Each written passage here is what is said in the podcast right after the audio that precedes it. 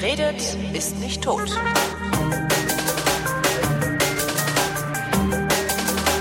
Diesmal rede ich mit Simone Schlindwein. Das ist eine ehemalige Kollegin von mir.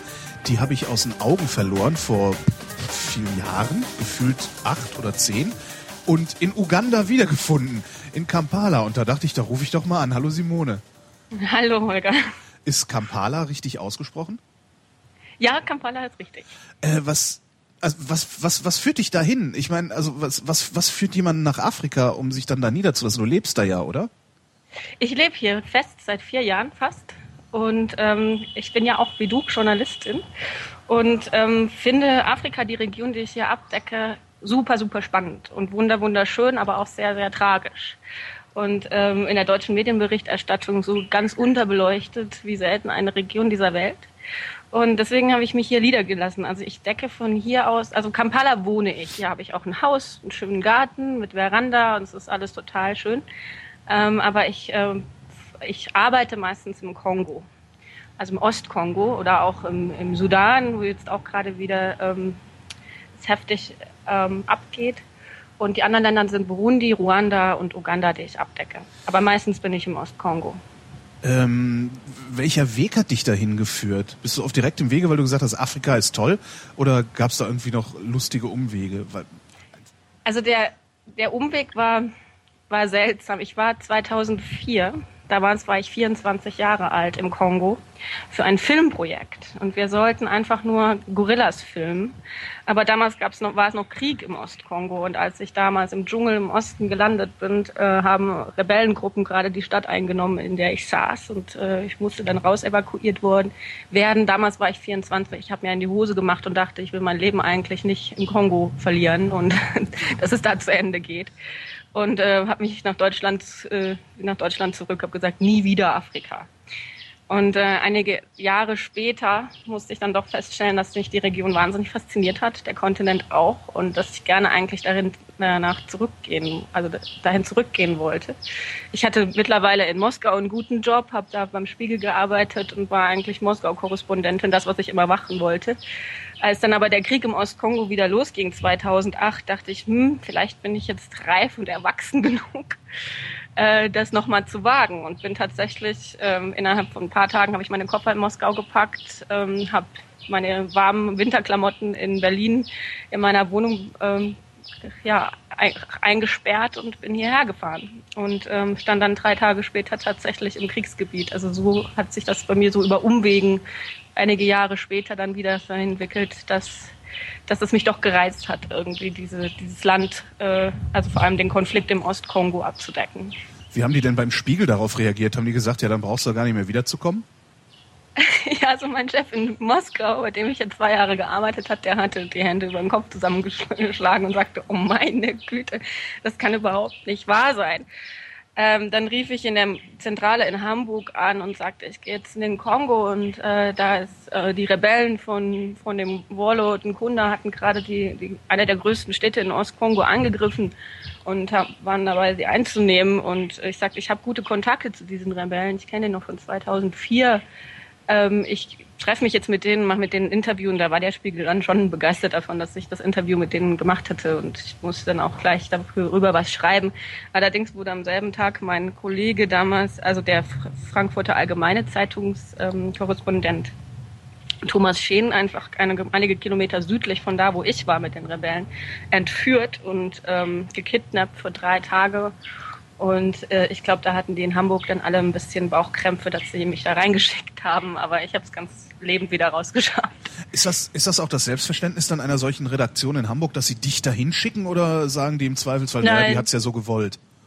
Genau, ich habe gesagt, ich mache das jetzt. Entweder ihr nehmt es von mir oder ich verkaufe es an jemanden anders. Also auch, ich arbeite ja jetzt mittlerweile fest für die Taz auch da ist es so, die sagen nie, geh dahin, mach das, sondern immer wenn, also das ist mein eigenes Risiko und ich glaube, das ist auch das Richtige, weil ich einfach nur ich für mich selber das Risiko einschätzen kann und ich auch selber nur für mich äh, meine Kontakte einschätzen kann, wie sicher das ist, jetzt äh, irgendwo hinzufahren oder zum Beispiel mit Rebellen unterwegs zu sein oder solche Sachen. Das kann ich nur selber einschätzen und da habe ich, hab ich gerne keinen im Nacken sitzen, der mich jetzt irgendwo hinschickt und sagt, du musst das jetzt machen. Fest für die Taz heißt, du bist da angestellt, wie die Kollegen hier in Berlin auch angestellt sind? Ja, also ich bin äh, Sehr witzig. ähm, Korrespondentin mittlerweile für die Taz. Wenn du mit Rebellen unterwegs bist, äh, bist du dann immer auf der richtigen Seite mit Rebellen unterwegs? Oder also, kann man da überhaupt auf der richtigen Seite sein? Mm, Ich glaube, ich weiß nicht, was man sagt, was ist richtig. Das ist auch so eine moralische, ähm, moralische Definition, die würde ich gar nicht wagen, also das wagen zu wollen, weil ähm, gerade im Kongo muss man sagen, ob jetzt die, also die Rebellen haben manchmal eher, her, also ehrwürdigere Ziele für, für das Land und für den Staat als die Armee selbst. Die sind auch oft äh, mehr diszipliniert und ähm, ordentlicher und funktionieren besser und besser bewaffnet als die Armee.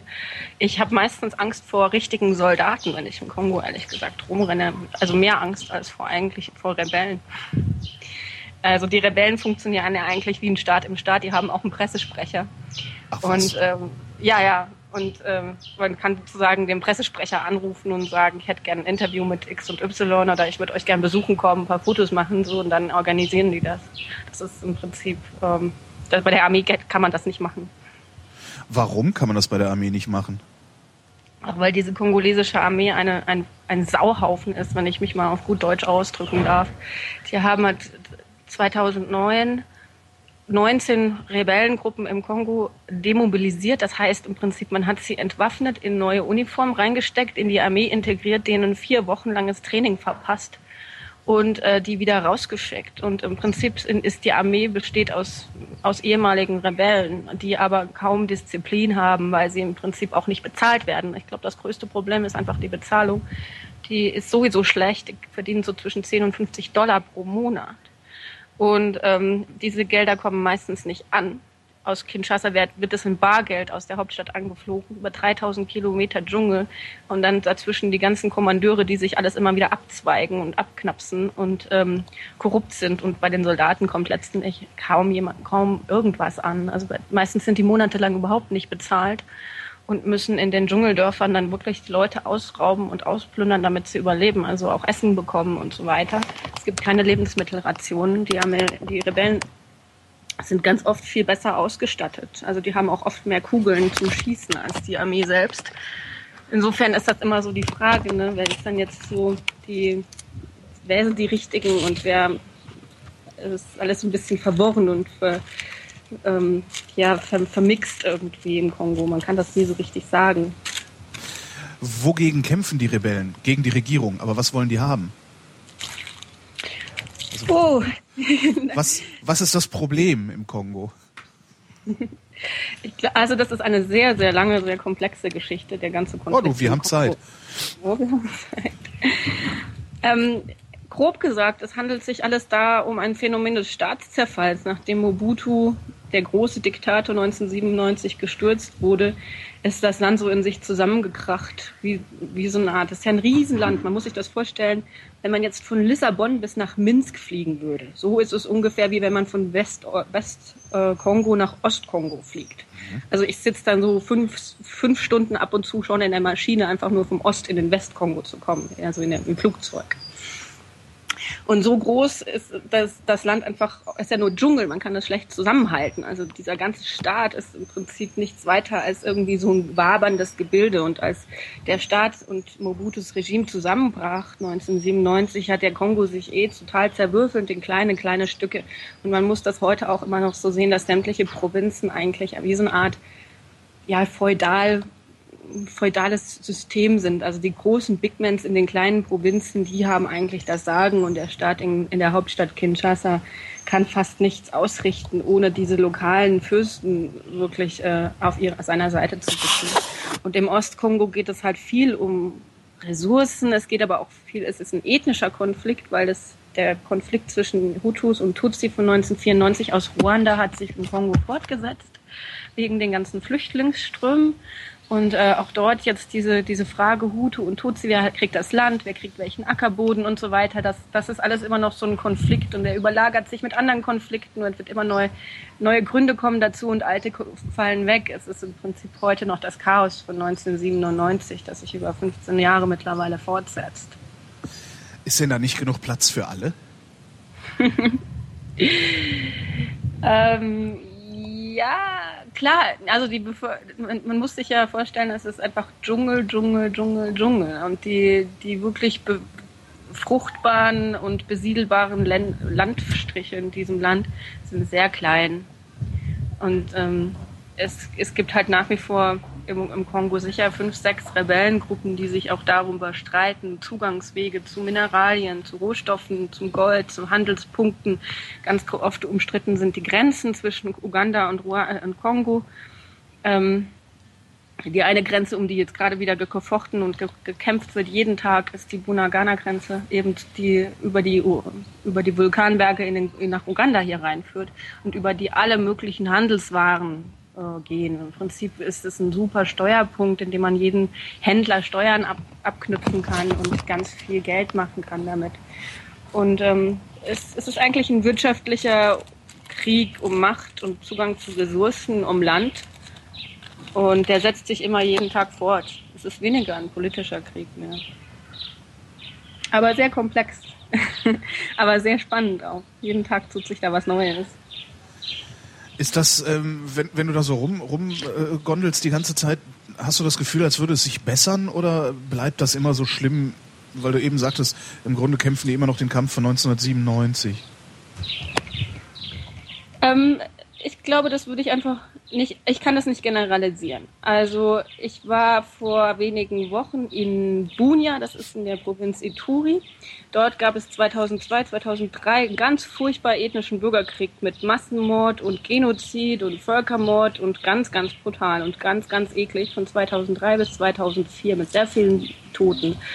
Ähm, ich war total erstaunt, wieder in Bunia zu sein jetzt weil äh, es ist so friedlich, wie ich das selten irgendwie erlebt habe im Kongo. Ich konnte wirklich nachts um zehn in der Dunkelheit allein als Frau noch über die Straße gehen und keiner hat mich angesprochen, wollte irgendwas von mir oder ich dachte irgendwie nicht mal daran, dass ich jetzt eventuell auch ausgeraubt werden könnte oder was auch immer. Es gibt ganz wenig Militär auf der Straße und die UNO-Leute, die da rumsitzen, die sind alle total gelangweilt, weil es so friedlich ist da.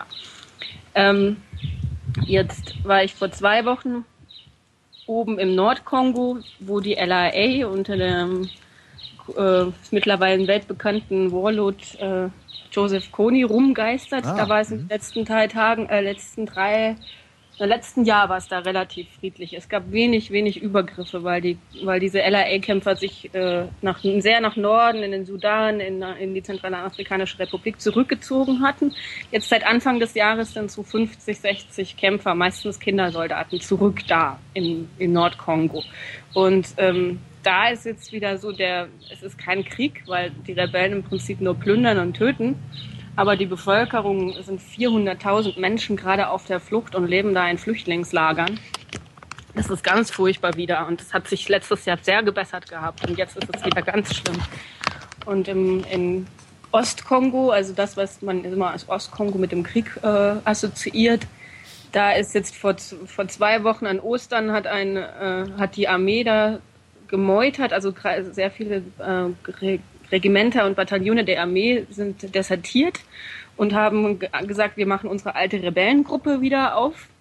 Und äh, jetzt ist da wieder Chaos angesagt, weil dann weil die Armee die Stationen, also die ihre Bastionen im, im Dschungel verlassen haben und andere Rebellengruppen dann wieder diese diese Stadt oder dieses Land oder dieses Stück Land auf übernommen haben. Da geht es wieder ab.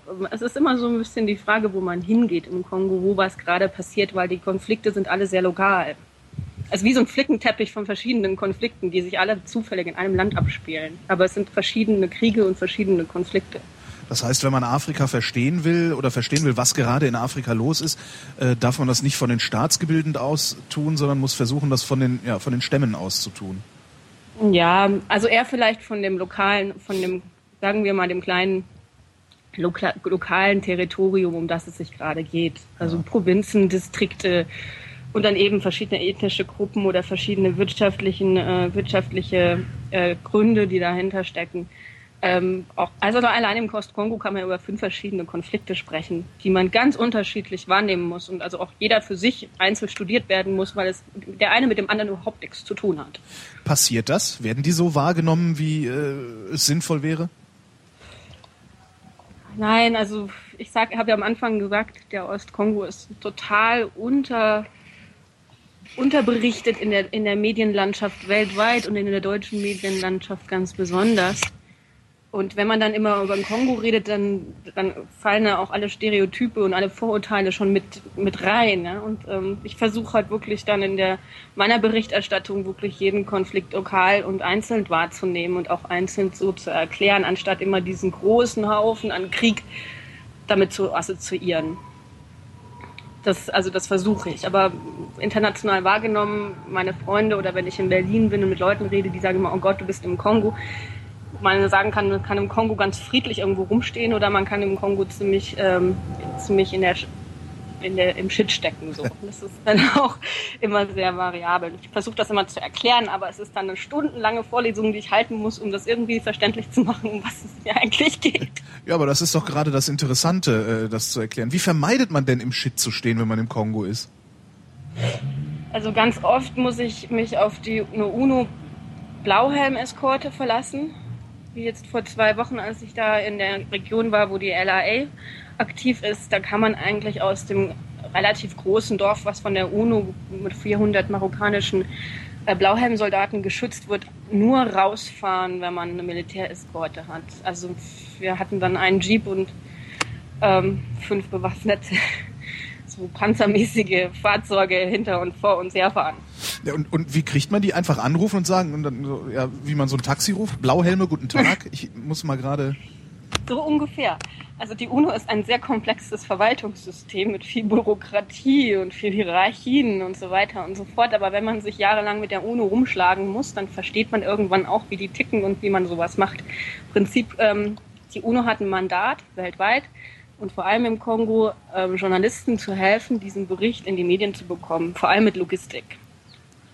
Insofern ist es deren Mandat, mich als Journalist, äh, solange ich mit der UNO akkreditiert bin und mein Paperwork alles, also meine Dokumente alle in Ordnung habe ähm, und sämtliche Unterschriften geleistet habe, dass ich die UNO nie dafür verantwortlich machen würde, wenn ich irgendwo angeschossen vom Helikopter fliege oder was auch immer solche Sachen passieren, das muss man alles unterschreiben und dann darf man auch mitfahren. Und dann muss man im Prinzip nur einen Antrag stellen, Formular ausfüllen und sagen, ich möchte da und da hinfahren, um dieses Flüchtlingslager zu besuchen beispielsweise. Und äh, dann stellen die einem eine Militäreskorte. Oder ähm, ich möchte da und da hinfliegen, dann kann ich auch, also ich von Kampala aus hier in das UNO-Flugzeug steigen und da mit dem Helikopter irgendwo werde ich dann abgeworfen, so ungefähr. Also die, die, die, Aber das sind, das sind Flüge, die die sowieso unternehmen oder fliegen die extra deinetwegen? Nee, die fliegen nicht meinetwegen. Ähm, das würden sie wegen mir als Journalist nicht machen, aber weil, weil das finanziell kostet 50.000 ähm, Dollar irgendwie so ein Helikopterflug. Aber wenn die jetzt zum Beispiel Fracht oder ähm, Lebensmittel oder was auch immer hinliefern irgendwo, wo sowieso UNO-Blauhelme stationiert sind, oder eben neue blaue Helme einfliegen und andere abholen, weil die ja auch ähm, rotieren, dann kann ich dann immer mitfliegen und meistens gibt es freie Plätze und ich kann mich da reinquetschen. Das ist, äh, also die Logistik ist einwandfrei, weil sonst kommt man im Kongo eben nicht rum. Man braucht diese Helikopter, es gibt einfach keine Straßen im Kongo. Man, man muss immer irgendwo hinfliegen mit dem, mit dem Helikopter. Der landet dann irgendwo auf einer freien Fläche oder auf einem Fußballfeld oder manchmal auch auf einer Straße irgendwo, ähm, mitten im Dschungel. Selbst mit Geländewagen würdest du da nicht durchkommen? Nein, weil gerade im, im Ostkongo das Problem ist, dass viele Rebellengruppen eben die Straßen kontrollieren, um Steuern abzuzwacken und so eine Art Straßensperren aufzumachen. Und die Straßen sind dann meistens nicht sicher. Und die, die, die Entfernungen sind auch weit. Also man kann sich ja in einem Tagestrip manchmal nicht das, den, den nächstgelegenen äh, Posten erreichen. Oh. Arbeiten denn da eigentlich auch zivile Leute bei der UNO oder ist das auch alles Militär? Weil immer, man, man hat immer so ein Bild, als wäre irgendwie der gesamte afrikanische Kontinent äh, bevölkert von ausschließlich Leuten mit Waffen. nee, es arbeiten sehr, sehr viele zivile Leute bei der UNO. Die UNO ist ja auch nicht nur, die UNO besteht immer aus mehreren Zweigen. Es gibt einmal diese militärische UNO-Mission, eben so Peacekeeping-Missionen heißen die, mit Blauhelmen und Soldaten und Militärintelligence und all diesen Kram und äh, Luftfahrt und Luftsicherung und Kampfhubschrauber und allem drum und dran. Und dann gibt's eben den zivilen Bereich und den humanitären Bereich. Der zivilpolitische Bereich, das sind meistens so internationale, es sind Anwälte, es sind Menschenrechtler oder Politologen, also Leute, die Politik oder internationale Beziehungen studiert haben oder viel halt auch Anwälte sind, weltweit aus irgendwelchen Ländern kommen und die dann ähm, zivile Posten auch haben. Also sprich, die kümmern sich um viele die Wahlen beispielsweise. Was passiert bei den Wahlen? Welche Partei hat welches Standing? Welche Ressourcen? Also die machen auch so Research und die versuchen eben die politischen, die Politiker im Kongo an einen Verhandlungstisch zu kriegen, mit denen zu verhandeln oder zu vermitteln, wenn es irgendwelche Konflikte gibt. Dafür gibt es gibt's ganz viele. Und dann gibt es diesen ganzen humanitären Bereich. Das ist dann das Kinderhilfswerk, das Flüchtlingshilfswerk die das äh, Welternährungsprogramm, die die Le Lebensmittel an Flüchtlinge verteilt und liefert. Und das ist auch eine ganz riesen, äh, ja, so ein riesen Bubble an, an zivilen Leuten, die da arbeiten und eben auch Management, Logistik machen. Und Logistik ist eine ganz, ganz große Frage immer. Wie kriegt man 12.000 Lebensmittel, 12.000 Tonnen Lebensmittel mitten in den Dschungel rein? und das möglichst jede Woche, um diese Flüchtlinge zu ernähren. Also das, die Logistik ist einfach schon so ein ganzer, ganzer Arbeitsbereich für an sich, wo man Leute braucht, die eben in professionelle Logistiker sind. Oder was man auch im Kongo braucht, finde ich immer sehr spannend, ist so Leute, die Landkarten machen und mit Satellitenfotos, aus Satellitenfotos Landkarten machen. Aha. Weil der Kongo einfach überhaupt keine Landkarten hat und man überhaupt nicht weiß, wo welche Brücke ist, wo welcher Fluss langläuft, kann man über diesen Fluss rüberkommen, wenn man es keine Brücke gibt, wie muss man so eine Brücke bauen, einfach um gewisse Teile dieses Landes zu erreichen. Ne? Und du kannst ja auch und, nicht einfach mal schnell das iPhone aus der Tasche ziehen und äh, Google Maps anwerfen und gucken, ne? Doch, das kann man. Ach, das geht? du wirst dich wundern. Aber dadurch, die Staaten, die am meisten, auf gut Deutsch gesagt, die meist fucked up Staaten, jetzt zum Beispiel wie Kongo oder Soma also Somalia, die Länder, die richtig, richtig kaputt sind, die haben meistens das best funktionierende Telekommunikationsnetzwerk überhaupt, weil nämlich diese Telekom-Firmen in Afrika jetzt ganz, ganz groß investieren und sagen, das ist unser Markt der Zukunft. Und die bauen gerade in diesen Ländern Telekommunikationsnetzwerke auf. Und im Kongo kann ich wirklich, ich stand letztes Jahr auf einem Vulkan auf 5000 Meter oder 4700 Meter Höhe und guckte in diesen Krater und mein Blackberry funktionierte und ich konnte auf Facebook noch ein Foto posten. Geil. Ja, ist das, ist das tatsächlich der Markt für die Zukunft oder versuchen die nur auch noch die letzten Ressourcen da rauszukriegen, indem sie ihnen völlig überdimensionierte Telefonnetze verkaufen? Nee, man muss sich das so vorstellen. In Afrika hat das ähm, Festnetztelefon nie Einzug genommen. Es hm. gibt hier im ganz Kongo, gibt es glaube ich drei Festnetztelefone. Und halt auf keinen Fall irgendein Kabel, so ein normales Kupferkabel, was wir damals in, vor zehn Jahren auch noch in, aus der Steckdose kommen hatten, wo man, man ein Festnetztelefon einschalten kann. Das gibt's ja einfach gar nicht. Das hat Afrika, der Kontinent, hat diese, diese Zeitalter der Festnetztelefone fast komplett übersprungen.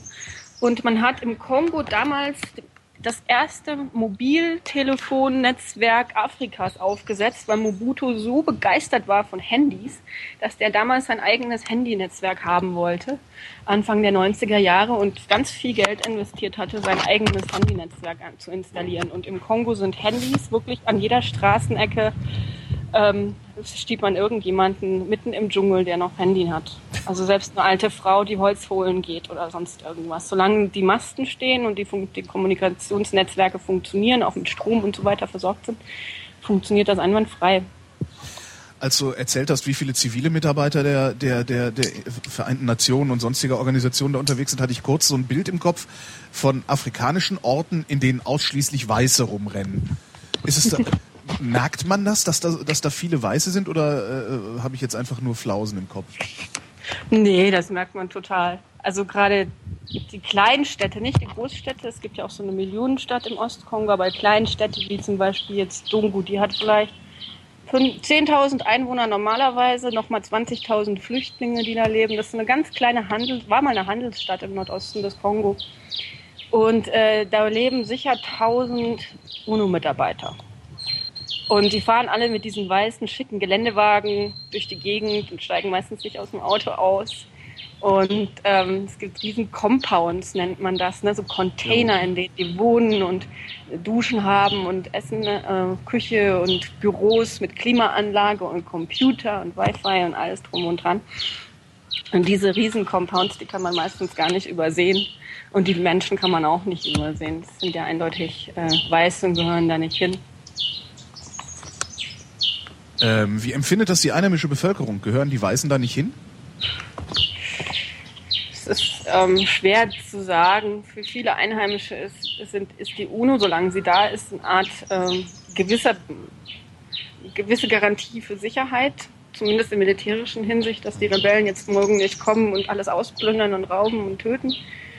Auf der anderen Seite gibt es halt auch ganz viel Ausbeutung. Also es gibt im, gerade im Kongo diese, diese Skandale, gab es mal mit sexuellen Übergriffen oder Prostitution. Also viele dieser meist dann doch männlichen jungen UNO-Mitarbeiter oder Blauhelm-Soldaten denen ist ja immer nach sechs Monaten im Busch einfach auch furchtbar langweilig. Und die gehen dann abends auch einen, gerne mal einen über den Durst trinken und tanzen und in irgendwelchen schäbigen ähm, kleinen Mini-Diskotheken und so die, das, der Faktor Prostitution ist dann, dann doch etwas, was man ganz offensichtlich sieht, das immer zunimmt, genau da, wo die UNO stationiert ist. Naja klar, die bringen Geld mit, ne?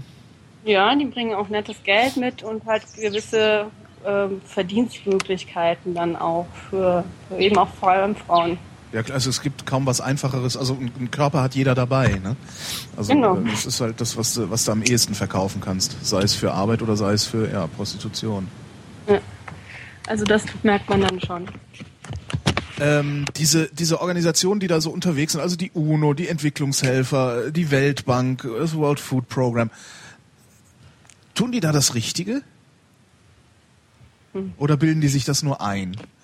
Das gibt ja häufig so den Vorwurf, dass, äh, dass das alles nichts nutzt. Ne? Also wir haben hier in, in der Bundesrepublik ja einen Minister, der, also ein FDP-Politiker, der das Entwicklungshilfeministerium abschaffen wollte, weil er sagt, das bringt alles nichts. Jetzt ist er selber Entwicklungshilfeminister. Ähm, aber hatte der recht? Bringt das alles nichts? Müssten wir das anders machen? Die Frage, die Gretchenfrage daran ist immer, wie kann man das messen? Also wie kann man das überhaupt vergleichen? Man könnte jetzt zum Beispiel mal so eine Art im Kopf, so ein Gedankenexperiment machen. Zieht man einfach mal die UNO aus dem Kongo ab, gibt es dann weniger oder mehr Konflikte, weniger oder mehr Krieg, weniger oder mehr Tote. Aber wie kann man das jetzt messen? Man müsste im Prinzip das mal für ein Jahr machen und dann zurückkommen und sagen, okay, vergleichen wir mal. Ja? Diese, also dieses Gedankenexperiment lässt sich in der Praxis einfach nicht durchsetzen. Nee, also weder moralisch noch praktisch lässt sich das in der genau. Praxis durchsetzen, ja. Mhm. Der anderen Seite ist es halt auch so, ich kenne ja sehr viele UNO-Mitarbeiter und ich muss einfach daran immer wieder feststellen, wie selbsterhaltend dieses ganze System ist. Und darauf, also da bin ich auch sehr, sehr kritisch immer und da genau bin ich vielleicht eher in die Richtung gehend, was soll das eigentlich permanent? Es gibt da diesen Spruch, Never, never solve the problem that feeds you. Also ja. löse nie das Problem, dass dein Job bezahlt, dass dir ein wahnsinnig super Gehalt gibt und äh, wahnsinnig guten Job und internationale Karrierechancen und so weiter. Man muss sich mal vorstellen, Leute, die in der UNO arbeiten, vor allem im Kongo, mit all diesen Risikozuschlägen und Versicherungszuschlägen, was die nicht jeden Monat auch noch alles auf dem Konto haben, die verdienen vielleicht, die verdienen meistens zwischen 10 oder und 30.000 Dollar pro Monat steuerfrei. oh, wow. Uh Ja, je nachdem, welche Gehaltsstufe Das ist das, was hat. unser Eins so im Jahr hat, ne? ja, also mit so Einstiegsgehalt 10.000 Dollar pro Monat kommst du, ist man so einfach, das ist so Einstiegsgehalt bei der wow. UNO in vielen Positionen. Okay.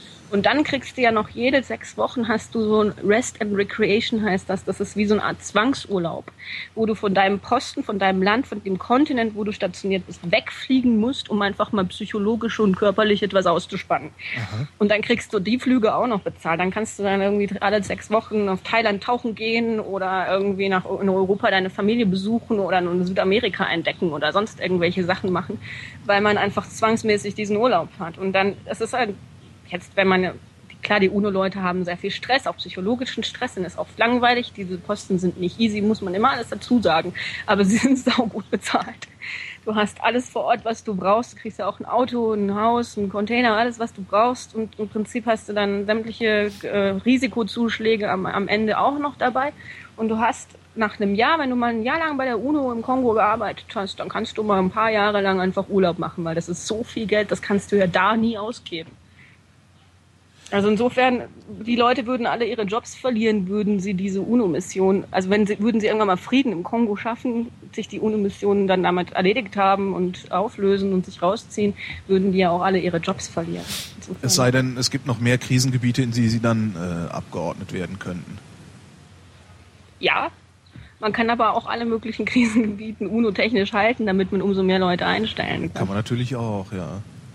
Ähm, wie reagieren UNO-Leute auf diesen Vorwurf? Also redest du überhaupt mit denen oder? Ja, ja, ja, ja, ja. Die sagen das auch ganz offen. Es ist ähm, nichts, was man on record mit einem Journalisten besprechen würde. Ja. Aber abends beim Bier, wenn man sich gut kennt und so eine Art Vertrauensverhältnis aufgebaut hat oder vielleicht befreundet ist, dann, ähm, dann sagen die dir das ganz offen ins Gesicht. Und das ist einfach so die interne Politik die da auch abläuft, äh, die jeder so unterm Tisch kennt. Also das ist immer so ein Abendtischgespräch beim Bier. Ja, ist bei ist uns nicht genau anders. Ne? Das ist halt äh, äh, bei uns in der Bundesrepublik sind es dann halt die äh, dann, dann Arbeitslosengeld mit Fortbildungsmaßnahmen und Bildungsgutscheinen und so. Das ist ja auch ein System. Das genau. Ich, mir, hat mal, genau. mir hat mal der, ich weiß nicht, ob du den kennst, in, in Kreuzberg, diesen Penner. Also das ist so ein Schnorrer, der rennt immer mit, mit so Spardosen rum und erzählt zu den Spardosen eine sehr geile Geschichte, warum du da jetzt Geld reinwerfen solltest.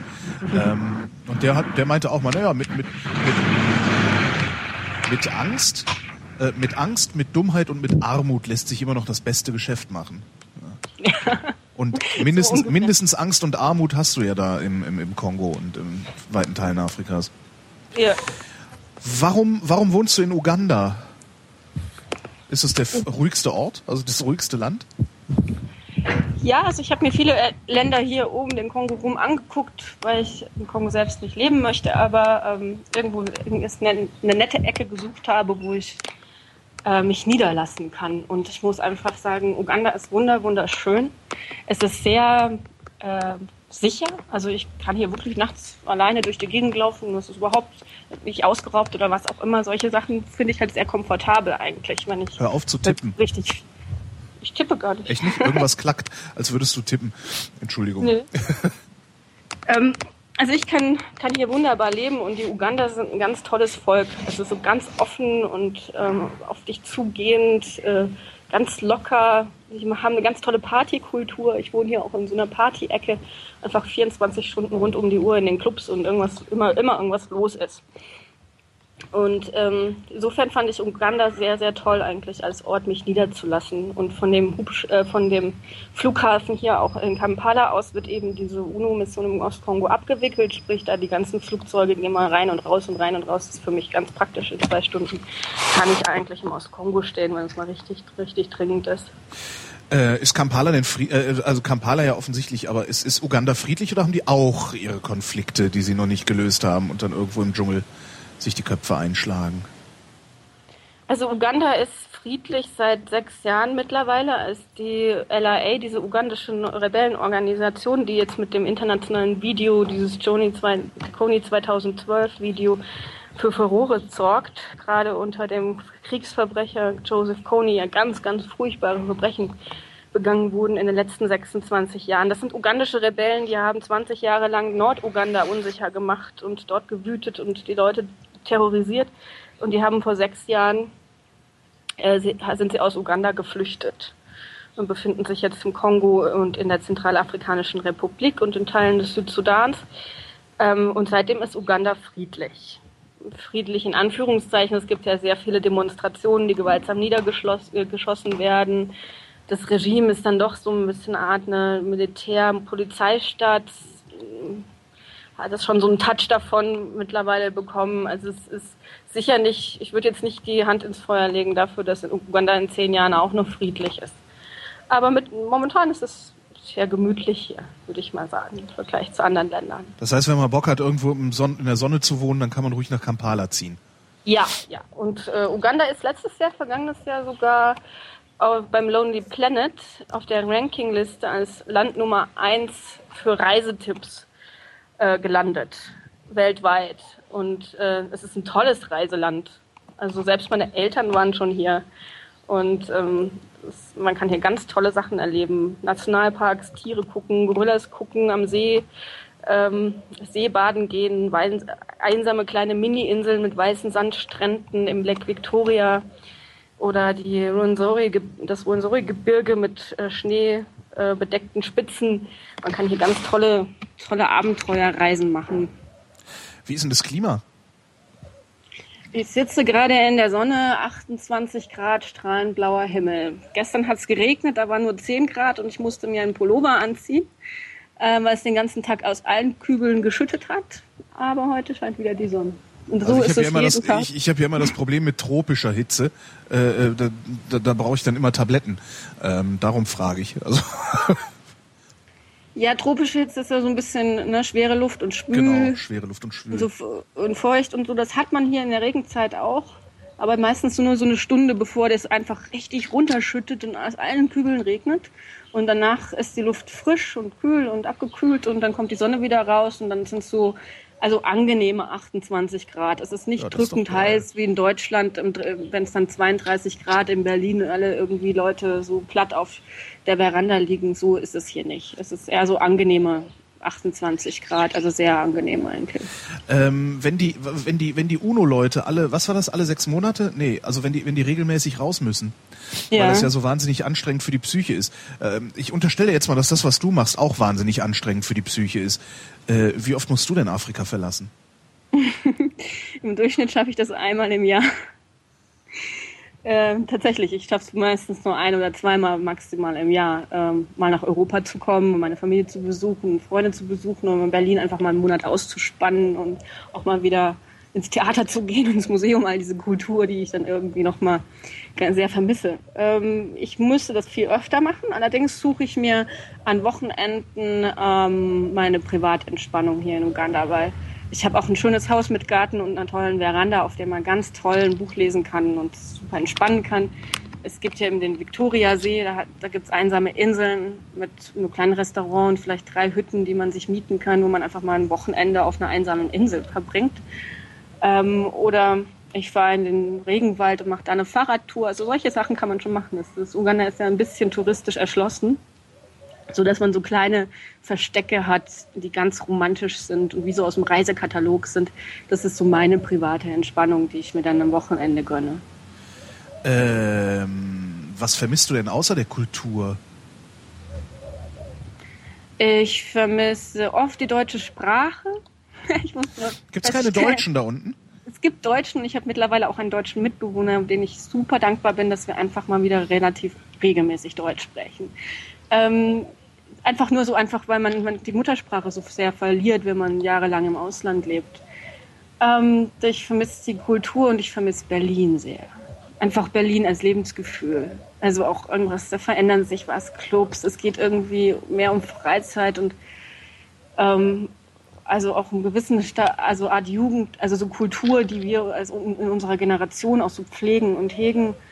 Und es ist ein bisschen mehr Input einfach ähm, als jetzt hier in Uganda. Kneipen, also man hat hier auch Kneipen und Clubs, aber es ist jetzt nichts etwas, was ich jetzt so, ja, so sehr leben würde, wie ich das in Berlin tue. Also diese ganze kreative Szene fehlt mir sehr. Ne? Also auch die, die Gedanken irgendwie und philosophische Debatten, all solche Sachen, die, die man hier ja auch hat, aber einfach, ich, ich dann auch mal feststelle, ich komme aus einem alten, anderen Kulturkreis. Und äh, ich, das fehlt mir sehr. Ich habe immer ganz oft Sehnsucht nach Berlin als Stadt und als Lebensgefühl einfach mhm. auch so. Was sind denn so die, die, die, die gröbsten Unterschiede zwischen den Kulturkreisen? Also wo eckst du am häufigsten an oder wo wirst du am häufigsten missverstanden oder gar nicht verstanden? Mm. Also das größte Problem, das ich immer hatte und auch wahrscheinlich nie so richtig loswerde, aber ich, es verbessert sich so nach und nach, ist die Frage der Geduld und der Zeit. das höre ich häufig von Leuten, die mal in Afrika gearbeitet haben, ja. Zeit genau, und Geduld. Ich muss auch dazu sagen, ich komme ja aus dem schwäbisch-badischen Land, in dem Zeit ganz große kulturelle äh, Eckpunkte darstellt. Mhm. Also man, die Pünktlichkeit ein, ein absolutes ja, äh, Grundpfeiler der Erziehung ist. Eine so Kulturtechnik, ja genau. Ja, Mit Messer also und Gabel essen und pünktlich sein. Ist auf, ist, ja. Pünktlich sein, was alles muss so, die Gesellschaft muss so laufen und die Wirtschaft auch so laufen ja. wie so ein Mercedes-Motor. Alles genau. schön geölt und alles immer auf, auf die Millisekunde abgetimt und ab, und Leute werden nervös, wenn irgendjemand zu spät kommt oder irgend sich was verschiebt. So und so bin ich aufgewachsen und so habe ich mein Leben immer gelebt und mein Studium verbracht und alles drum und dran und mein Leben hat immer so getickt und so funktioniert und ich kam nach Afrika und musste feststellen, die Welt da draußen tickt nicht wie ich. Und ähm, boah, ich habe mittlerweile habe ich keinen keinen Kalender mehr, weil ich egal was ich für Termine ich da eintrage, sie finden nie statt, wenn ich nachdem ich sie eingetragen hatte. Und also ich musste durch einen ganz harten und sehr quälenden, Zähneknall beißenden ähm, Lernprozess durchgehen und habe mein Leben und meine Erwartungshaltung an Zeit und, und meine eigene Geduldsanforderungen und Geduldigkeit alle komplett über den Haufen werfen müssen und im Prinzip einmal auf den Kopf stellen müssen. Und mittlerweile funktioniert mein Leben so, dass ich am Abend nicht weiß, was ich am nächsten Tag tue und am nächsten Morgen aufstehe, um acht äh, genau die Leute anrufe, die ich heute treffen möchte. Ja. Und dann äh, sage ich, jetzt muss man mal mit dem Minister für Energie sprechen, dann rufe ich den morgens um acht an, er sagt, ja, ich habe um zehn Zeit, komm vorbei dann weiß ich jetzt schon mal im Kopf, ich kann nicht um elf oder um zwölf den nächsten Termin ausmachen, weil wenn der sagt um zehn, dann ist der um elf im Büro und wir quatschen anderthalb Stunden und dann wird es eins oder zwei, bis ich irgendwann mal aus seinem Büro rauskomme. Und so muss ich halt mich umstellen auf, auf Zeitverbindlichkeiten und so weiter. Dann hast du zum Beispiel den Effekt, wenn es regnet, funktioniert gar nichts. Wenn es regnet, kommt keiner zur Arbeit. Wenn es regnet, kommt keiner zum Termin, der verabredet wurde. Selbst wenn Leute mittlerweile ein Auto haben und mit dem Auto zur Arbeit oder ins Büro fahren können. Wenn es regnet, ist das für alle eine Entschuldigung, zu Hause zu bleiben oder wo man immer gerade auch steckt. Insofern muss man auch das, seinen ganzen Zeitplan immer alles auf das Wetter trimmen auf, und auf die Spontanität muss, also man muss immer ganz spontan bleiben. Und Spontanität war etwas, was ich nie so richtig gut konnte, als ich noch äh, nicht in Afrika gelebt habe. Mittlerweile bin ich darin, glaube ich, Weltmeister. Und wenn ich in Deutschland zurückkomme, beschweren sich alle meine Freunde, wie unpünktlich ich geworden bin und wie unzuverlässig man mit mir Abendessen Termine ausmachen kann, weil ich immer sage, du, äh, wenn wir uns morgen Abend zum Abendessen treffen, dann können wir am Nachmittag telefonieren und das dann ausmachen. Das ist für meine Freunde aber ganz unhaltbar, sowas. Ja, klar. Das, das, das, sicher, kann ich verstehen. Genauso wie es für dich unhaltbar war äh, in Afrika. Das, ja, sehr schön. Ist das denn, was findest du denn angenehmer, welche Daseinsform?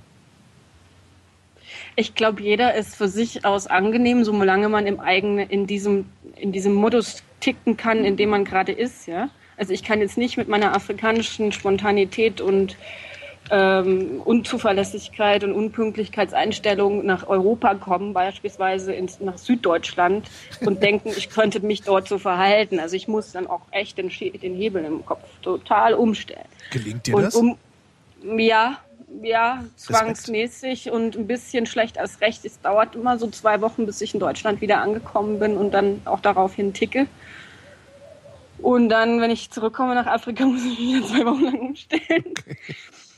Aber ich, man könnte das nicht tauschen. Also man könnte jetzt nicht das eine, den einen Lebensmodus im anderen, in der anderen Welt machen und umgekehrt. Da wird man, glaube ich, auch verrückt werden, selbst alle anderen mit dir rum auch verrückt machen. Was passiert, wenn jetzt bei dir im Haus irgendwas kaputt ist und du fremde Hilfe brauchst? Also keine Ahnung, ich gehe jetzt mal davon aus, dass du Strom und fließend Wasser hast. Äh, die Klospülung geht nicht mehr.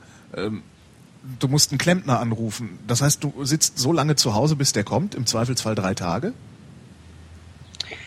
Ja, also die Kunst, meine Überlebenskunst war von Anfang an, ich suche mir für all diese Dinge immer die zuverlässigsten Leute, Leute, die unzuverlässig sind, werde ich nie wieder anrufen und die Leute, die zuverlässig sind, mit denen muss man Kontakt pflegen. Zum Beispiel einen Klempner oder einen Fahrer oder was auch immer. Also neulich ist meine Klospülung kaputt gegangen und ich habe sie drei Wochen lang versucht, selbst zu reparieren, zu flicken und zu tun, weil ich immer dachte, ey, wenn ich jetzt einen Klempner anrufe, der kommt in, in drei Wochen nicht. Kann ich es auch selbst fixen? Ich habe dann letztlich meinen Vermieter angerufen und äh, der ist ein sehr zuverlässiger Mensch. Der ist ein alter Professor von der Universität und hat lange in Europa gelebt. Der weiß auch, wie wir ticken. Und äh, der kam dann sofort. Ich habe aber für, für all diese Dinge, muss ich mittlerweile zugeben, habe ich irgendwie so Leute, die mir helfen und die ich so dafür auch bezahle. Zum Beispiel habe ich einen Nachtwächter, der, wenn ich nachts nicht zu Hause bin oder abends essen gehe und es dunkel ist, der guckt dann nach dem Haus, der sitzt dann bei mir auf der Veranda und guckt einfach, dass da keiner rein spaziert.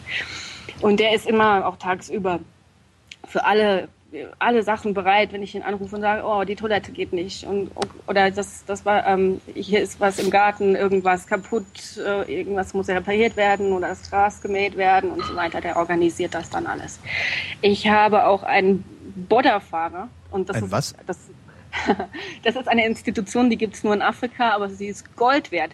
Bodda Boddas nennt man die Art Motorradtaxis. Ah. Also man hat so ein, junge Männer, die Motorrad fahren und äh, da hinten auf dem Platz, äh, also auf dem Beifahrersitz sozusagen, da kann man mitfahren und das ist wie so eine Art mobiles, zweirädriges Taxi für dich. Ja.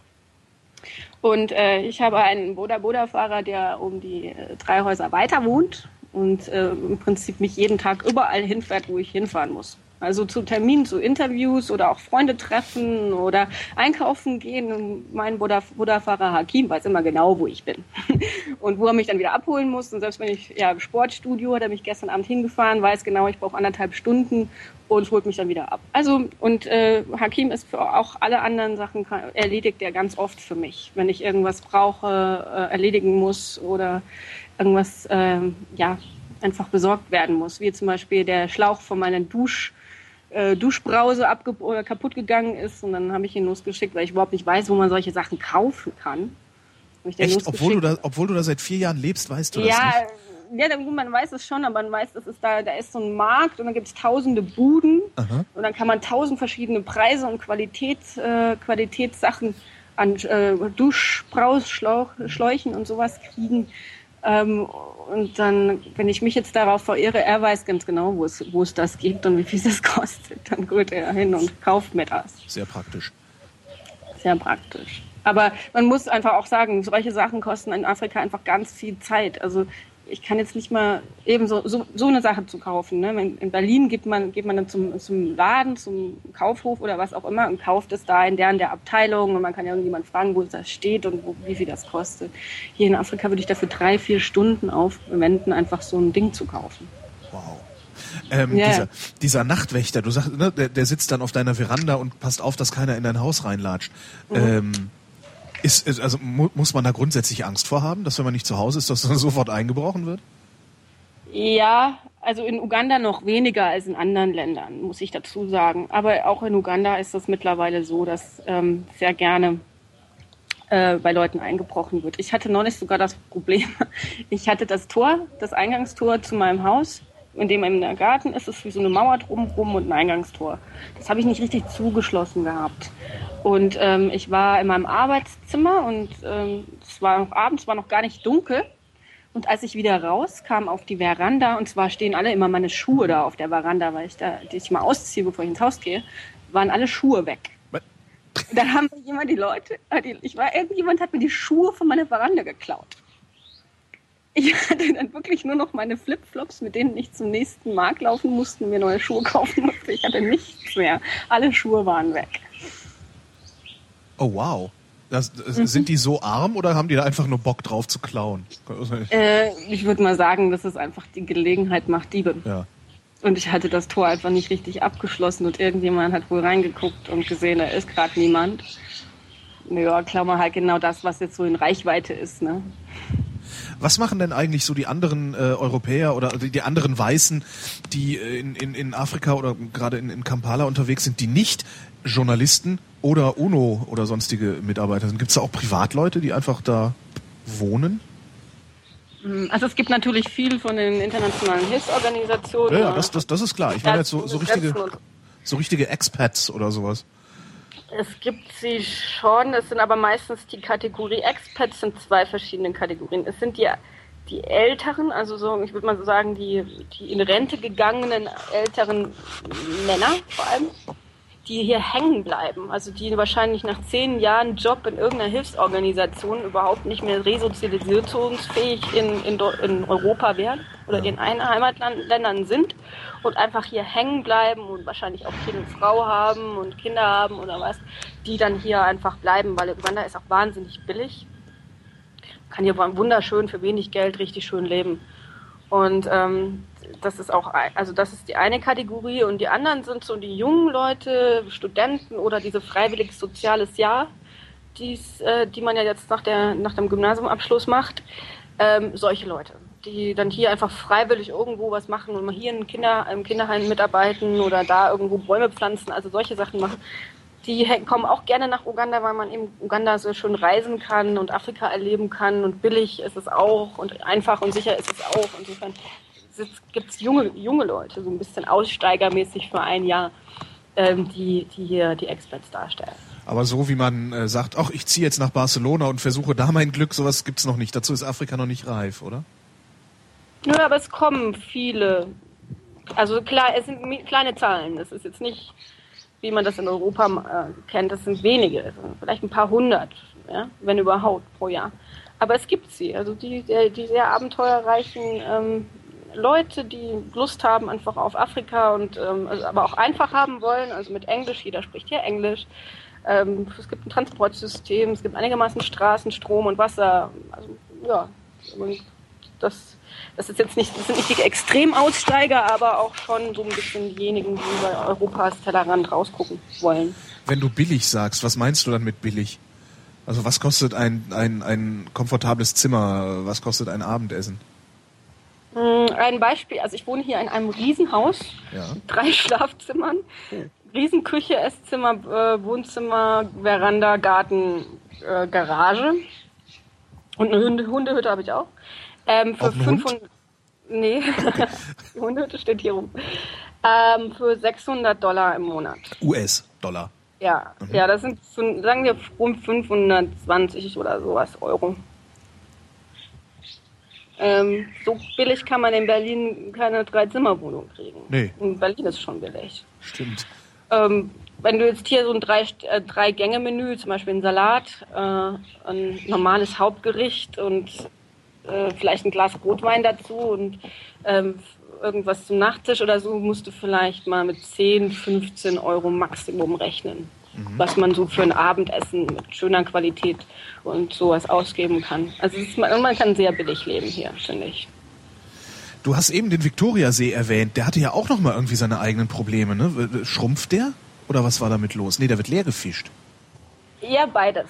Also der, ah, super. der Viktoriasee ist ehrlich gesagt eine ökologische Totalkatastrophe, muss ich echt zusagen. Also es gibt wunderschöne weiße Sandstrände dort und sehr schöne Inseln, auf denen man sich aufhalten kann mit Regenwald und Bäumen und Sandstrand und allem drum und dran. Ich würde nie und habe noch nie in meinem Leben auch nur meinen großen Zeh in diesen See gesetzt. Oh. Ähm, weil also alles, wo man den See zu nahe kommt und weiß, was da drin ist, ähm, sollte man wirklich nicht reinspringen und die meisten Leute würden das auch nicht tun. Also ich rede jetzt also von, von Touristen und Leuten, die hier, also Experts, die hier leben.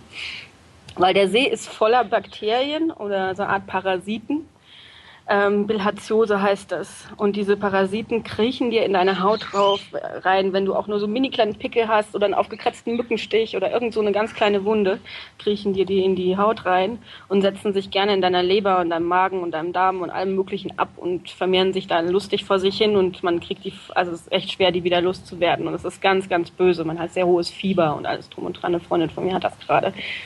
Das ist furchtbar und ich das will ich mir eigentlich nicht holen. Und das andere ist einfach, der Viktoriasee ist, ja, Fische gibt es nur noch wenige oder es ist überfischt, er schrumpft. Also an vielen Uferstellen, wo früher einfach mal hoch das Wasser schwappte, ist es mittlerweile nur noch so ein Sumpfgebiet. Aha. Und dieses Sumpfgebiet ist dann ganz eklig, weil da es gibt diese Victoria-Lilien heißen die. Es ist wie so schwimmende Seerosen, äh, sehen die aus. Ja. Die schwimmen so auf der Oberfläche und die ziehen mit den Wurzeln einfach nur das Wasser aus dem See raus. Also die sind, äh, die fließen immer so rum, ne? je nachdem wie die Wellen und die Strömung ist.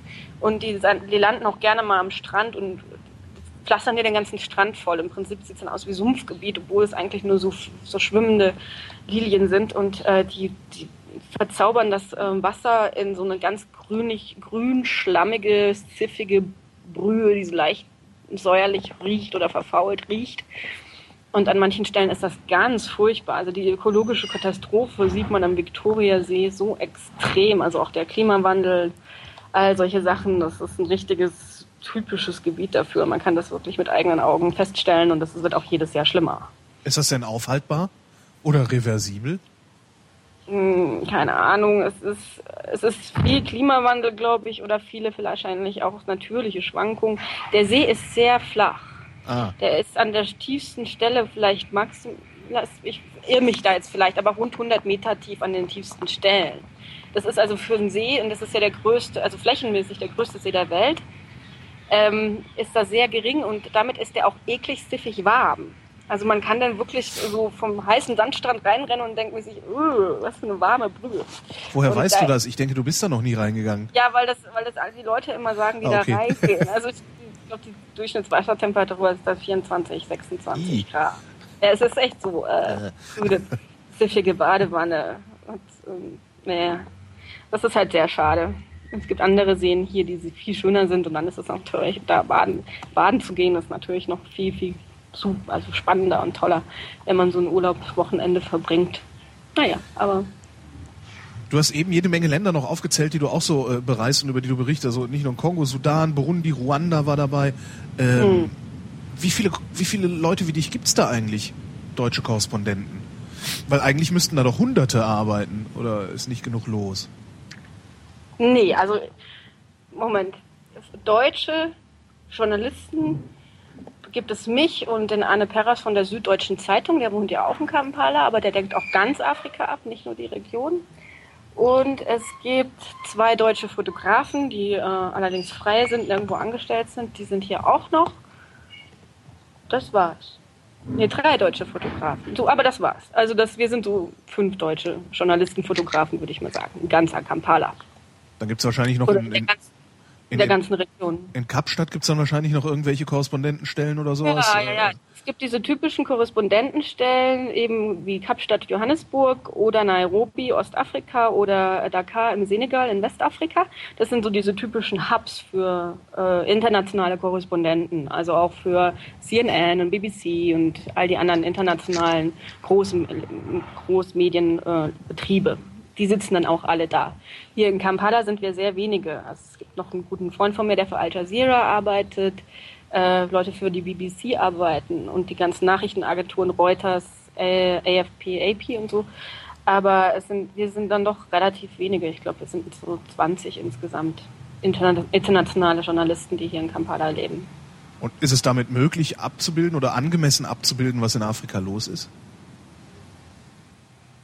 Nee, also hier von Kampala aus decken die meisten Leute wirklich ja auch nur Uganda ab oder Leute wie ich, die jetzt regional sich mehr konzentrieren auf die Region Ostafrika und Zentralafrika. Und ich glaube, in ganz Afrika gibt es natürlich schon viel mehr Korrespondenten. Wenn man jetzt gerade all die Leute in Nairobi äh, mit einbezieht oder in Kapstadt und Johannesburg mit einbezieht, gibt es ja sicher hunderte von internationalen Korrespondenten auf diesem Kontinent. Ähm, und das ist dann immer so, die, die Frage ist dann, was war zuerst da die Henne und das, oder das Ei? Ist, gibt es so wenige Korrespondenten in Afrika im Vergleich zu anderen Ländern, wie zum Beispiel Amerika oder so? Weil es so wenige Geschichten, also weil so wenige Geschichten aus Afrika interessiert sind, in, also nachgefragt werden in, in Europa oder beispielsweise in den deutschen Medien? Oder gibt es ähm, einfach so wenig Angebot an Afrika-Themen und an Afrika-Geschichten in europäischen Medien, weil es hier so wenig Stu- äh, Korrespondenten gibt? Ja, was würdest du sagen? Du, du, du bist vor Ort. Ich würde sagen das Zweite, weil ich, ich einfach nur aus meiner ganz eigenen Erfahrung heraus gemacht habe. Sobald ich hier war und interessante, spannende und auch alternative Geschichten angeboten habe, also eben nicht immer dieses ganze Vorurteil bestätigen, sondern sich die Welt mal von einem ganz anderen Blickwinkel anzugucken und Afrika nochmal spannend zu finden und auch ganz interessante Geschichten auszubuddeln, die man wirklich erst findet, wenn man hier länger sich aufhält dann äh, sind die deutschen Redaktionen sehr begeistert und nehmen das sehr gerne. Aha. Und, Ich hätte ähm, gedacht, ich hätte gedacht, die haben da keinen Bock drauf, weil was mir halt immer auffällt, ist, dass über Afrika praktisch keine Berichterstattung stattfindet, außer in der Taz. So, alles in allen anderen Zeitungen, ja, dann eben, was du sagtest, das Vorurteil bestätigen, da ist mal wieder irgendein Warlord oder äh, Failed State und so, also so diese, diese, diese beliebten Themen. Aber normale Berichterstattung über das, was da los ist, äh, sehe ich immer nur in der Taz. Ich dachte, Ja, aber die ich glaub, wollen die- nicht. Ja, es ist sicher ein strategisches, ähm, eine tra- strategische Entscheidung, warum die Taz das äh, auch gerne macht, also auch gerne breit anbietet und länger anbietet, also mal eine ganze Seite als Reportage und so einkauft.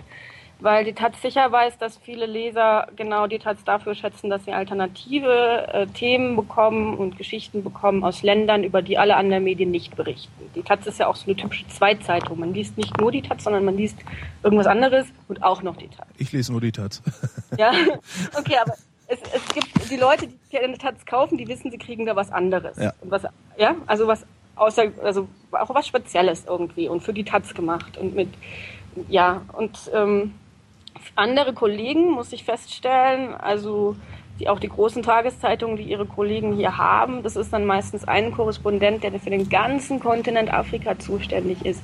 Ich würde die Krise kriegen, jetzt mal ganz unter uns gesagt, wenn ich 55 Länder jeden Tag auf dem Schirm haben müsste und jede Woche irgendwo hindüsen, wieder ganz anderes Land, ganz andere äh, Konstellationen, auch ganz andere du musst das ja erstmal kapieren. Die Konflikte sind so kompliziert, das muss man ja auch erstmal verstehen. Und man muss erstmal mit 100 Leuten reden, bevor man ungefähr die Bandbreite von diesen Problematiken äh, im Überblick hat. Und, ähm, damit wird das alles sehr komplex und dann damit wieder wahrscheinlich sehr oberflächlich auch behandelt, weil man kann das ja nicht machen. Man kann ja nicht jede Woche irgendwo hinrennen und neue Länder und neue Themen abdecken.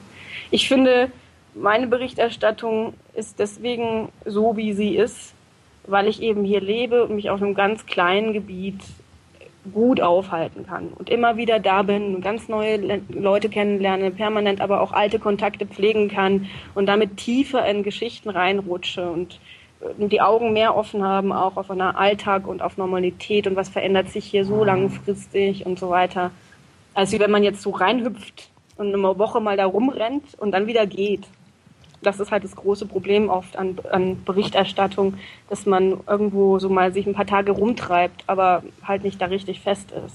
Und das kann man dann aber auch wiederum nur irgendwo machen, wo es einigermaßen friedlich ist. Ne? Und es ist eben nicht überall in Afrika friedlich, obwohl doch weitestgehend ist Afrika friedlich, oder? Ja, ja natürlich. Und Afrika ist, es boomt ja auch hier. Und wir haben sowas in Uganda gerade das neue Phänomen ist an jeder Ecke äh, eröffnet gerade eine Shopping Mall, also Einkaufszentren, wie man sie in, in, sich in Amerika so vorstellt, ne? so riesige Shoppingzentren, wo es alles gibt. Und hier x Schuhläden und Stereoanlagen und alles Mögliche, was die Uganda nicht gerade kaufen wollen. Motorräder, man kann ja alles kaufen. Ich wollte gerade sagen, für wen? Also das Zeug ist doch teuer. Haben die genug Geld, die Leute? Ja, das frage ich mich auch immer. Wer geht denn da einkaufen? Und diese Leute, diese Shopping Malls sind auch alle fast leer. Ähm, aber es gibt an jeder Ecke eröffnet gerade eine Shopping Mall. Das ist ganz absolut super wahnsinnig. Seit einem Jahr sind die Uganda hier im Shopping Mall Fanatismus ausgebrochen. Also die zu bauen oder rennen die Leute da auch alle rein und gucken sich das an und warten nur darauf, dass sie Kohle haben, um es sich zu kaufen? Beides, beides. Okay. Ich glaube, der, der, Baum, der Baumboom ist ein, ist ein Phänomen der Korruption, wenn ich das ja. mal jetzt so ein bisschen spekulativ sagen darf. Das hätte ich den, den, den Floh hätte ich dir jetzt gleich auch ins Ohr setzen wollen, ja. Genau, die, die Leute haben einfach, also die korrupten Big Men hier in Uganda haben einfach viel, viel Geld. Und das Geld muss man mal ganz schnell loswerden. Und zwar am besten so nicht, dass es international inflationsmäßig oder auch die lokale Währung ist hier sehr von der Inflation äh, äh, ja, betroffen. Und das baut man dann, aber baut man, baut man einfach mal was richtig Schickes und was richtig Großes und wird man so richtig viel Asche auf einmal los und das vermietet man dann irgendwie an einen Supermarkt oder Schuhläden oder was auch immer. Ne? Mhm. Ähm, aber damit, hm, ich, die, die, die Leute, die da einkaufen, das ist jetzt die aufsteigende Mittelklasse, die hier in Ostafrika vor allem gerade ziemlich schnell, rasant äh, und sehr blühend wächst. Und diese Leute haben alle Bedürfnisse. Sprich, die haben irgendwie sich ein Haus gebaut oder ein Haus gekauft und das Haus muss dann eingerichtet werden. Und der ordentliche Familienvater mit seinen vier Kindern, der gut Geld hat und auch ein Auto hat und so, der hätte dann gerne auch einen Flachbildschirm und eine mhm. Stereoanlage und einen Toaster und einen Wasserkocher und die Frau hätte dann gerne Waschmaschine, anstatt sich Wäsche selber zu waschen. Und dann muss dann alles her. Und zwar in, in, großen Mengen und in großen, auch ausladenden Flachbildschirmen, da kann er nicht so ein kleines Ding. Und, so. ähm, und diese Leute gehen dann schon einkaufen. Also die, Läden, die laden dann auch die Einkaufswagen voll. Es ist, wenn, die, wenn so eine afrikanische Mittelklassefamilie einkaufen geht, oh Gott, der knallt, also der, der bricht der Wagen unter dem Gewicht zusammen und quillt oben über. Also einfach nur so Wochenendshopping. Ne? Coca-Cola, Kellogg's Cornflakes, so wie man Mittelklasse sich halt vorstellt. Also wie bei uns. Mhm. Und die leben auch in denselben Verhältnissen wie wir? Also ja. die gleichen Wohnungen, die gleichen Häuser, äh, oder ist da irgendwie was, was, was, was landestypischer, was, was spezifischeres? Nö, also die typischen ugandischen Mittelklasse-Siedlungen, die man hier so, die jetzt alle aufmachen an diesem wahnsinnigen Bauboom, das ist wie so eine Art kleines, äh, wie so ein Compound nennt man die. Da sind vielleicht so acht Häuschen nebeneinander, so Bungalow-mäßige, meist nicht zweistöckig, sondern einstöckige Bungalow-Stile mit halt ganz normalen Schlafzimmer für Kinder, Eltern, Wohnzimmer, eine Veranda, eine Küche und dann draußen ist halt so ein Parkplatz und vielleicht noch eine grüne Wiese oder so ein gartenmäßiges äh, Ecke irgendwie eingerichtet und dann lebt man in so einen acht bis zehnhäusigen äh, Compounds, wo dann ein Nachtwächter vor der Tür sitzt ähm, und es einen Vermieter gibt, der so ein Ding aufgebaut hat. Das sind so die typischen, es ist wie so eine Art Reihenhaussiedlung, geplant in, in, in Vorstädten, die auch geplant sind. Nur ähm, jenseits dieses Compound Gates fängt dann wieder Afrika an. Und das stellt man dann so fest, ähm, zum Beispiel einfach die Straße. Die Straße, die hier zu meinem Haus führt, ist in der Regenzeit manchmal gar nicht befahrbar. Ich bin mit meinem eigenen Auto, als ich es noch hatte, stecken geblieben, fast jeden zweiten Tag. Jeden Tag stecken hier Autos fest, weil diese Straße ist einfach nur ein Holper, die Polter, Abenteuerloch. Eine Piste. Also eine Piste, die echt so ganz tiefe ähm, ja, Schlaglöcher hat, in denen sich das Wasser sammelt, so Hügel hat und ähm, rechts und links so einbricht und abbricht. Es ist echt ein Abenteuer und dann man, steht man wieder in Afrika. Also es baut kein, keine Stadtverwaltung baut dir eine Straße bis zu deinem Compound, sondern du musst zu deinem Compound selbst kommen, dann kannst du das Tor aufmachen und dann bist du in Mittelklasse Uganda. Und draußen ist halt Afrika. Äh, das ist schon so eine kleine Welt, die man da jeden Tag äh, einmal mit einem Schritt überqueren kann oder so. Ja, von der dritten in die zweite Welt oder so. Ne? Wenn es also, wenn es sich, wenn sich also genug Compounds äh, finden würden, wäre es sogar möglich, zwischen diesen Compounds ordentliche Straßen zu bauen. Hauptsache, der Staat muss sie nicht finanzieren, weil der tut sowieso nicht. Genau, man müsste im Prinzip dann privat Geld reinstecken oder alle Vermieter dieses, dieser Ecke Geld reinstecken, um eine gemeinsame Straße zu machen. In meinem, da wo ich früher gewohnt habe, da war das so, da hat sich dann mein Vermieter sehr sozial drum gekümmert. Alle Leute, die in dieser Ecke oder auf diesem Hügel, auf dem wir wohnten, ein Auto haben, sollten pro Monat so und so viel Geld in so eine gemeinsame Kasse einzahlen, damit man einmal all, einmal im Jahr die Straße, also nicht teeren kann, die war immer noch nicht geteert, aber dass man wenigstens mal mit so einer Walze drüber gehen kann und die ganzen tiefen Schlaglöcher und Unebenheiten einigermaßen gerade macht. Ähm, und das hat jedes Jahr so ein bisschen funktioniert, dass das irgendwann mal auch äh, stattgefunden hat. Und nach drei Monaten ist die Straße wieder das Gleiche. Die einzige geteerten Straßen, die es hier gibt, die wirklich an einem, an einem einzigen Haus, an einem einzigen Tor enden, ist auf dem Hügel, wo der Präsident mit seiner Familie wohnt und äh, alle sämtliche aller seiner Brüder wohnen und seine Söhne wohnen und seine Töchter wohnen und all diese schicken Häuser und Villen dastehen. Auf diesem Hügel gibt es wunderbar geteerte Straßen, genau bis zu den Häusern. Nachtigall, ich höre dir Trapp. Apropos, ist das ja. eigentlich, sind das die, ist das die normale Vogelpopulation, die wir da im Hintergrund die ganze Zeit hören? Ja, Uganda ist ein, ein Vogelland, ähm, gerade im Winter, also das, was wir in Europa als Winter bezeichnen würden, wenn dann die ganzen Vögel aus Europa äh, nach Süden fliegen und alle hier in Uganda ankommen, also so November rum. Ja. Ich, also ich wache jeden Morgen mit einem Vogelgezwitschergeräusch auf, dass ich, dass ich denke, da draußen ist gerade eine Invasion an Vögeln. Und in meinem Garten sitzen sicher immer so 10, 20 Vögel, die so vor sich hin zwitschern. Mein Mitbewohner hat sich auch ein Vogelbuch gekauft, um irgendwie ausfindig zu machen, wer welcher Vogel heißt. Was, also, was ist, wer ist dein Mitbewohner? Was macht der da in Kampala? das war jetzt nicht geplant, dass wir über ihn haben, aber äh, Steffen arbeitet für die GIZ, früher war das Aha. mal die GIZ, und ist da ähm, als, als Berater so tätig in, ähm, es gibt ein Projekt für, das, für den Fluss, äh, Nilfluss, weil die ganzen Länder entlang des Nils sich immer streiten und kaspern darüber, wie viel Wasser da eigentlich aus dem Viktoriasee runter den Nil runterfließen kann, bis es irgendwann ja dann in Ägypten auch im Mittelmeer endet. Und die streiten sich immer über Wasserdurchgänge, weil man ja überall Staudamms baut und dann kann man die Staudämme regulieren, wie viel Wasser da jeden Tag durchkommt. Und dann wird ganz viel jetzt diskutiert international, wie viel Wasser muss da eigentlich durch, damit auch in Ägypten immer noch die Felder bewässert werden können. Das ist ein ganz großer internationaler Streit und äh, es gibt so eine Initiative, die von der GIZ ähm, diese, dieser Organisation beratend und auch verhandlungstechnisch, also so eher so beratend dabei steht und er arbeitet für die. Verstehe. Ähm, als du dann, als du damals nach Afrika gegangen bist, da hast du ja bestimmte Dinge auch erwartet, glaube ich, von von diesem Kontinent.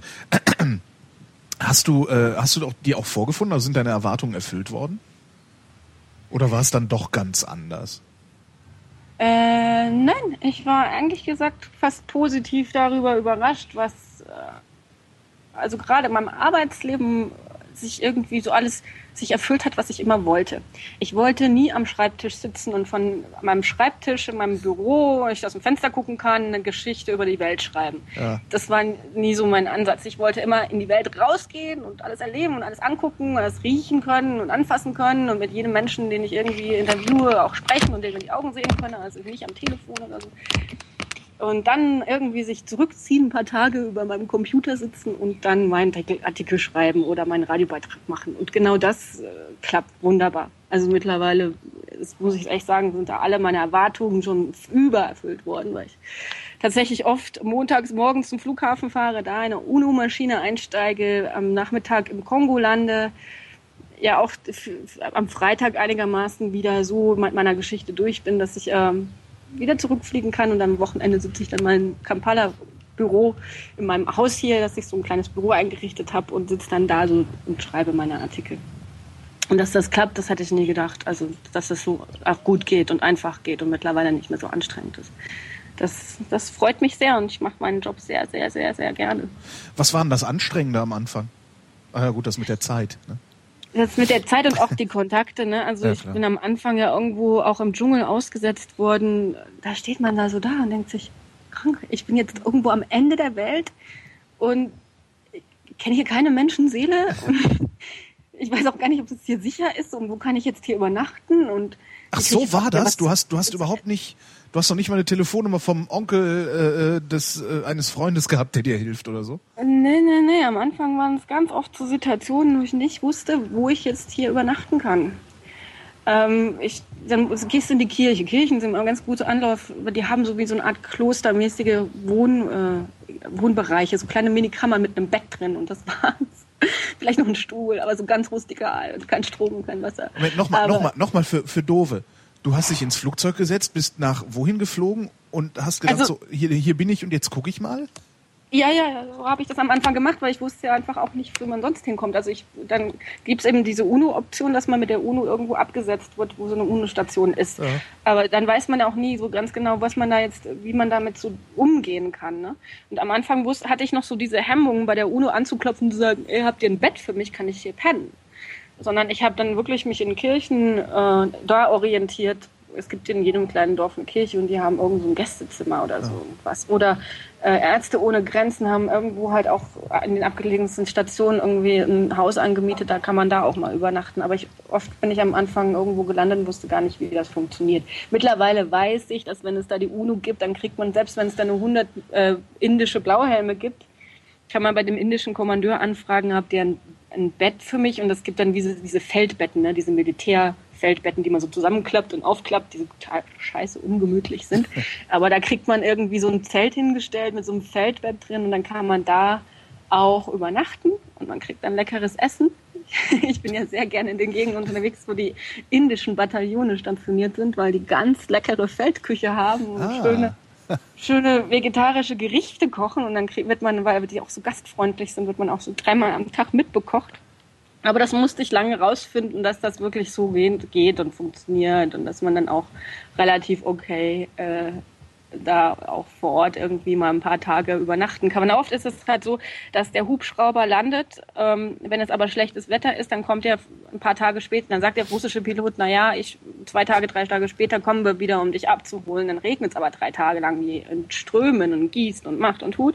Ähm, dann kommt der Hubschrauber auch nicht und dann sitzt man auch gerne mal irgendwo eine Woche rum das hat man natürlich nicht geplant, aber so ist es immer im Kongo, dass man sowas mit einkalkulieren muss und dann kann man auch irgendwo mal so eine Woche rumsitzen in so einem Dschungeldorf. Ähm, wenn du wenn du deine Arbeit machst, äh, sagst du sagst du den Redaktionen vorher, was du liefern wirst, oder gehst du raus, machst die Geschichte und bietest dann die fertige Geschichte an? Weil in dem Moment, wo du denen sagst, was du liefern wirst, wollen die ja wahrscheinlich eine Deadline setzen, oder? Ja, das muss ich aber immer dazu sagen, dass das nicht geht, weil es einfach Zeit- und Verkehrs mäßig immer nicht so richtig ver verlässlich ist, wann man so zurückkommt. Ne? Das kann sich um einen Tag, eine Woche verschieben, je nachdem. Und ähm, das andere, ich habe natürlich ja mit der Taz als festen Abnehmer im Brutbereich eine Redaktion äh, und einen Chef auch, der sich auch sehr kümmert, wo ich jetzt gerade bin und wo ich mich gerade aufhalte. Also der weiß schon immer jeden Tag, wo ich bin und ich soll mich auch melden. So. Ähm, da, mit denen spreche ich das natürlich auch ab im Vorwerk, was, was für eine Geschichte ich jetzt machen möchte und was ich da erleben möchte und, und was man, mit was man ungefähr rechnen kann. Und die wissen dann auch jeden Tag, wie es mir so geht und ob ich jetzt da rauskomme oder nicht. Das ist dann schon richtig gut. Mit meinen also ich hab, arbeite ja frei für, die, für verschiedene Radiosender der ARD. Aha. Und äh, da ist es tatsächlich so, dass ich oft erst zurückkomme und dann die Geschichte anbiete, weil erst dann kann ich ein schönes Exposé schreiben, welchen Menschen habe ich getroffen, welche Zitate, welche O-Töne habe ich von den Leuten, wo war ich da eigentlich, wie sieht's da aus, wie riecht's da, also dass man es ein bisschen mehr beschreiben kann. Und diese Exposés funktionieren dann auch viel besser zum äh, Verkaufen, wenn man so ein bisschen mehr die Eindrücke schildern kann, anstatt ich jetzt zu Hause mir am Schreibtisch ausdenke, wie es da wohl aussehen möge. Und dann passiert das alles nicht im Endeffekt, was ich da eigentlich mir ausgedacht habe. Da weiß also dein, dein Redaktionsleiter weiß, dass du unterwegs bist und äh, er weiß auch, dass wenn du dich nicht gemeldet hast, wo er suchen muss. Wissen deine Eltern das auch? Nein. Wie reagieren die auf die, auf, auf die Sperenzien, die du da machst? Ach, meine Eltern sind, glaube ich, sehr froh und sehr dankbar äh, darüber, dass ich denen nicht erzähle, wo ich mich jeden Tag auftreibe, also rumtreibe. ja, ich überlege mir nämlich gerade, was meine Mutter sagen würde, wenn ich sagen würde, so, ich gehe jetzt nach Uganda und wohne dann da. Die, ich glaube, die würde sterben vor Angst. Ja, in Uganda nein. Meine Eltern waren ja auch schon hier und denen hat es hier sehr gefallen. Aber ja, jetzt, wenn ich im Kongo unterwegs bin und gerade vergangenes Jahr waren ja der Wahlen im, äh, Wahlen im Kongo und es war sehr unsicher und auch sehr alles angespannt und man wusste nicht so ganz genau, was da passieren würde. Dann muss man sich zum Beispiel ja bei der deutschen Botschaft registrieren, dass wenn man evakuiert wird, damit die deutsche Botschaft dich auch mitnimmt, und äh, muss man registrieren und dann muss man auch die Telefonnummern dann von Angehörigen in Deutschland angeben, welche, welche Menschen in Deutschland angerufen werden sollen, falls mir was passiert ähm, und so weiter. Und da, glaube ich, sind meine Eltern sehr dankbar, wenn ich sie da nicht also wenn die deutsche Botschaft nicht morgen anruft und sagt, oh, ihre Tochter ist im Dschungel verschwunden, ja. Sondern äh, ich da meine Redaktion äh, eintragen kann und eben mein Redaktionsleiter, der sich im, im, im, Kongo und in Afrika wunderbar gut auskennt, sehr gute Kontakte hat, der, der kann mir, glaube ich, in so einer Situation viel besser weiterhelfen als mein Vater, der panisch in, in Süddeutschland rumsteht und sich denkt, oh Gott, meine, meine äh, Tochter im Dschungel verschwunden, was mache ich denn jetzt? also da möchte ich meine Eltern jetzt auch nicht damit plagen und kann mir da in dem Moment ja auch nicht weiterhelfen. Ich bin, wenn im Nachhinein erzähle ich dann doch, was ich dann so mache und was ich so erlebe und äh, meine Eltern finden das sicher auch spannend und meine Freunde und Geschwister und alle anderen Leute auch. Nur jetzt die in die Verantwortung zu, ähm, zu zwingen, dass ich denen vorher sage, du, ich bin jetzt da und da und wenn ich mich drei Tage nicht melde, dann macht man irgendwie die Hölle heiß und, und damit jemand kommt und mich rettet. Mm -mm. Das wollte ich keinen meiner Verwandten und Freunde antun. Insofern bin ich sehr, sehr glücklich auch um die Taz, dass die mir so eine Rückendeckung, also eine sehr professionelle Rückendeckung da ermöglicht. Irgendjemand muss ja auf der Welt wissen, wo ich bin. Stimmt. Wo ich mich aufhalte. Willst du in Afrika alt werden? Also was ganz uh. am Anfang hast du gesagt, äh, du willst dein Leben nicht im Kongo verlieren. Uh. Ist das immer noch also, so? Da ich ja jetzt wenig über morgen nachdenke und auch nicht weiß, ja. was übermorgen passiert, ist mein, mein Zeithorizont ist auch so verschwommen, was, wenn ich jetzt mal länger als eine Woche in die Zukunft blicken müsste, oh meine Güte, dann wird es so schwummrig, ja. Es Stimmt, sind keine sowas kleinen. Wie, sowas, klar, sowas wie Rente oder so, das ist natürlich vollkommen unerheblich dann da unten, ne? Ja, also ich bin da natürlich in Deutschland immer noch abgesichert und zahle auch brav in Deutschland meine Steuern, weil ich einfach genau dieses soziale Netzwerk nicht verlieren möchte. Ich, wenn du mich jetzt aber fragst, wenn wir in einem Jahr nochmal telefonieren, sitze ich dann immer noch in Kampala, dann könnte ich sagen, vielleicht in einem Jahr, aber ich wüsste jetzt nicht, was in zwei Jahren passiert. Also ich wüsste jetzt nicht, ob ich hier leben bleiben möchte oder ob sich mein Leben und meine Abenteuerlust irgendwann so ähm, ja, auch ermüdet dass ich vielleicht auch gerne mal wieder ein normales Leben in, in Deutschland oder in Berlin verbringen möchte, wo man einfach morgens zur Arbeit geht, der Bus kommt um 8.13 Uhr und äh, der kommt auch um 8.13 Uhr und der bringt mich um 8.23 Uhr zur Bushaltestelle, wo ich aussteigen muss. Naja, solche Sachen, äh, vielleicht will ich die ja auch irgendwann mal wieder in meinem Leben. Vielleicht willst du die. Gibt es denn Sachen, von denen du weißt, dass du sie willst? Also willst du noch mal irgendwo anders hin?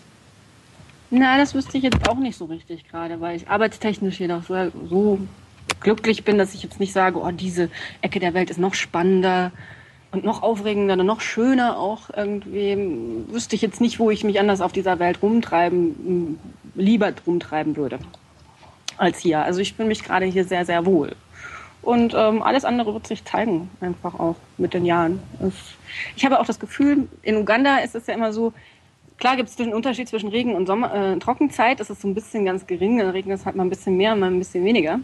Aber es ist ja jeden Tag genauso heiß wie gestern und übermorgen. Und es ist jeden Morgen um sieben geht die Sonne auf und um sieben geht die Sonne wieder unter. Und das 365 Tage im Jahr.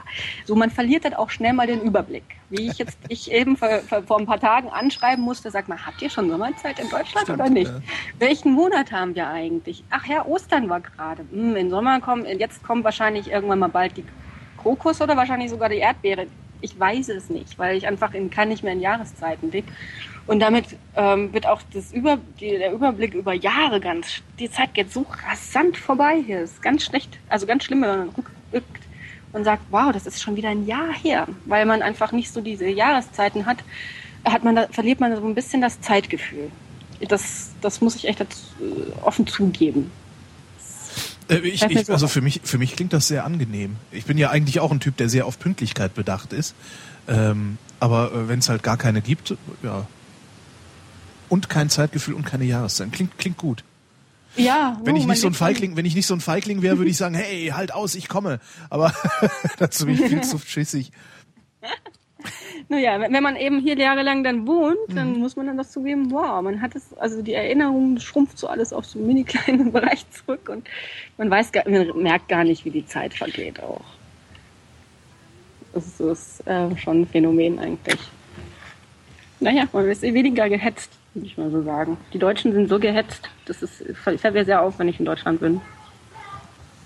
Ja, Dafür bauen wir so tolle Autos und haben so tolle Straßen. Aber ist das ein guter Preis, den wir dafür bezahlen? ja.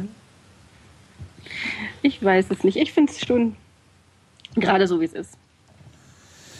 Und Deutschland läuft ja nicht davon. Kann ja immer zurückkommen. Ganz im Gegenteil, und das bleibt hier. ja, Simone. es verändert sich nicht so schön. ich danke für dieses Gespräch. Gerne, es hat mir sehr, sehr viel Spaß gemacht. Simone Schlindwein sitzt in Kampala, Uganda und schreibt von da und macht von da aus Radio. Und ich bin Holger Klein und danke für die Aufmerksamkeit.